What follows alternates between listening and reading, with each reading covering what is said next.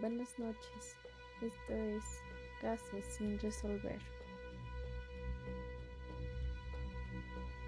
Fue en el año del 2007 en Santa Catarina, Brasil, cuyo desarrollo económico en ese país, además de sus hermosas playas, bahías e islas, ocurrió un hecho bastante sorprendente y quizás escalofriante para muchos. Una disputa por un videojuego detonante por unas historias siniestras y oscuras que presentan en la historia criminal. Esto es, casos sin resolver.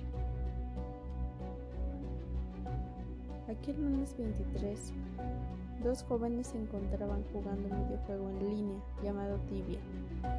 Pronto los chicos comenzaron a discutir por medio del chat del juego, debido a que Daniel Preti, de 16 años, le había prestado a Gabriel de 12 un total de 20.000 cartuchos para poder ganar la partida, con la promesa de devolverlos.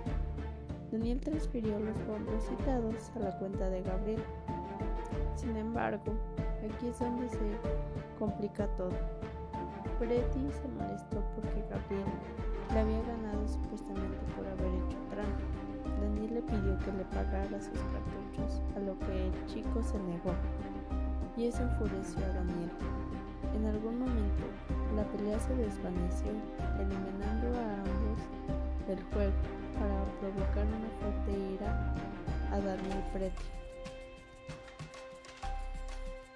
Eran apenas nueve y media de la mañana cuando Preti se dispuso a llamar a su madre, preguntando a qué hora llegaría.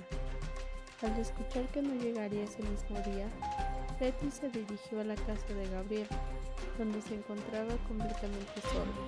Daniel le preguntó a su amigo si podía salir para poder arreglar las cosas. Abrió la puerta y lo dejó entrar. Daniel con una sonrisa le dio un empujón y se abalanzó sobre él y empezó a golpearlo salvajemente. El chico trató de defenderse, pero ya era demasiado tarde. Durante la agresión, Betty llevaba a poner una pequeña navaja donde se clavó en un brazo de su amigo, formándole la pequeña estrella del videojuego.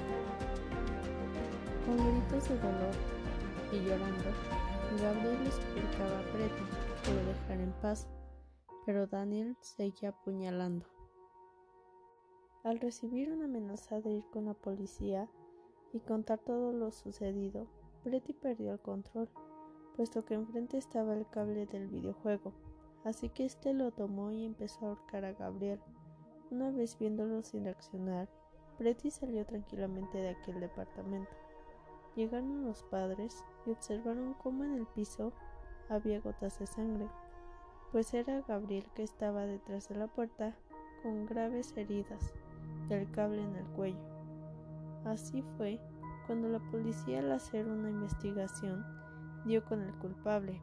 Pretty, con una actitud normal, respondió que fue quien mató a su amigo por haberle ganado en aquel juego, pues le dieron cinco años de prisión, más una de acudir a terapia psicológica. En el año del 2010, Pretty fue libre. Hasta la fecha se desconoce qué pasó con él y dónde está. Son muchos los casos que por videojuegos de violencia han llevado a muchos jóvenes a cometer graves delitos y perder el control de la realidad.